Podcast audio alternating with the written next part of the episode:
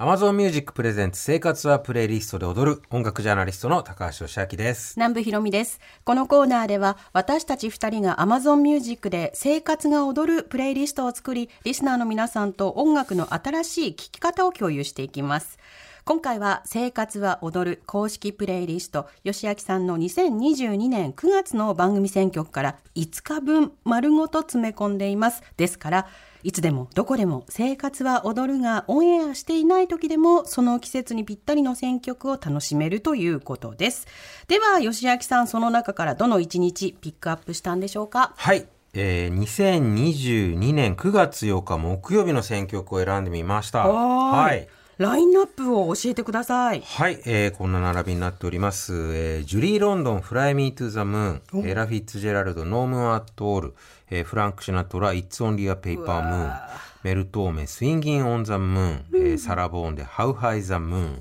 ムーン縛りだ。そういうことです。ジャジーナ。はい、あの、月にちなんだジャズスタンダードでまとめたんですけど、これはですね、去年の中秋の名月が9月10日土曜日だったことを受けてですね、ちょっとフライング気味に、あの、月様選曲で。そうだったんだ。はいい、やー、なんか、吉明さんのロマンティックな部分が凝縮されてる。乙女選曲。なんか、なんか月について歌ったポップスっていっぱいあるじゃないですか。はいはい何がありますか？私 真っ先に浮かんだのはオリジナルラブの月の裏で月の裏で会いましょうね。最高ですよね。街の奇跡をって今頭の中になりました。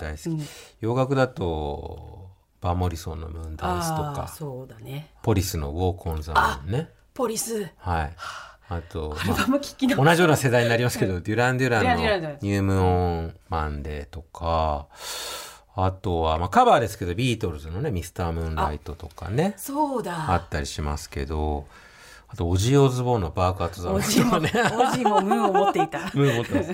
だとにかくね、月にちなんだ曲、かけたい曲がいっぱいあるんですけど、毎年やっぱりね、ちょっとジャズスタンダードでまとめたくなってしまう。そう中秋の名月のイメージが、うんなんかこうジャズなそうですね。ことを彷彿させますよね。うんうんうん。ちょっとオジー・オズボはまた別のタイミングでかけたい。そうそうそうそう。あの別別ムーン切り口になりますよね。そうそう。やっぱり夜空に浮かぶ満月とジャズのね。こうスイングするっていうのとあと、うん月に吠えるっていう切り口とがありますよね。ちょっとやっぱ幻想的な感じとジャズがフィットするのかなって感じ。うん。で、ただ、ジャズスタンダードでまとめるときも、これはこれで誰のバージョンで書けるかっていう難題もある。でしょうね。ですよそこを悩ますそうそう、いっぱいあるから。うん。特にね、フライミートゥーザムーンは名演が多いですね。もう皆さん、ん。なんかこうスキルがついてくると絶対カバーしたくなる楽曲ではうん。ありませんか、フライミートゥーザムーンでプレイリスト作ったら、すごい余裕で100曲ぐらいいきますよね。そう。4時間分ぐらい。長い長いまあ中でもフランク・シナトラ。そうフランク・シナトラが私も浮かぶ。あとアストラット・ジルベルアトとストラットか、ね。いやアストラットあと「エヴァンゲリオン」で使われた宇多田ヒカルさんのね。ね。うん。そういうのがでも個人的に一押しなのが、えっと、1963年にレコーディングされたジュリー・ロンドン版ですかね。ジュリー・ロンドンはやっぱあの代表曲の「 Cry Me to a River」に象徴されるこのやっぱハスキーボイスを生かしたムーディーな曲のイメージが強いと思うんですけどこれはねあのジュリー・ロンドンのディスコグラフィーの中でも貴重な割とアップテンポの曲で、珍しいそうなんですよ。彼女の歌ってやっぱこう吐息がこう歌になっていくようなところがあるじゃないですか。そうそうそう。でもこの曲に関してはその甘さと物さとのバランスがすごい絶妙なんですよね。うん、本当にこれは名演だと思います。はい。じゃあこちら聴いていただきましょうかね。ジュリー・ロンドンで Fly Me to the Moon です。わラグジュアリーですよ、とろけますね。ね、ジュリー・ロンドンって言えば、はい私、はい。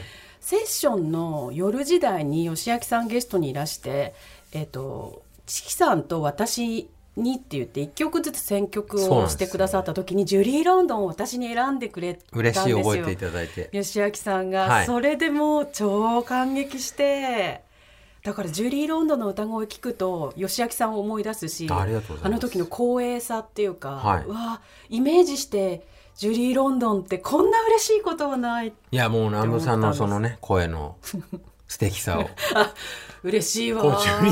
ラグジュアリーですか？私。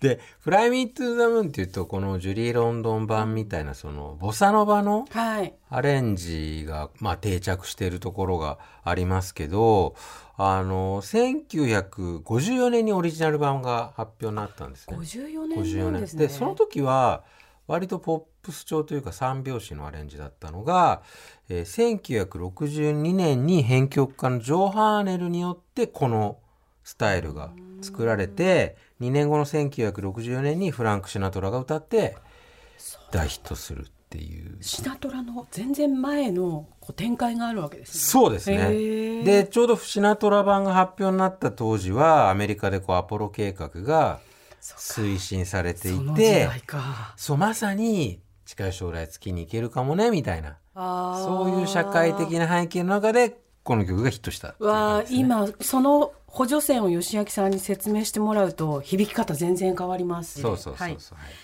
えージュリー・ロンドン「フライ・ミー・トゥ・ザ・ムーン」も入っているジェーン・スー生活は踊るの公式プレイリストが Amazon Music で配信中です。毎月第1月曜日に更新され、9月分は本日から配信されています。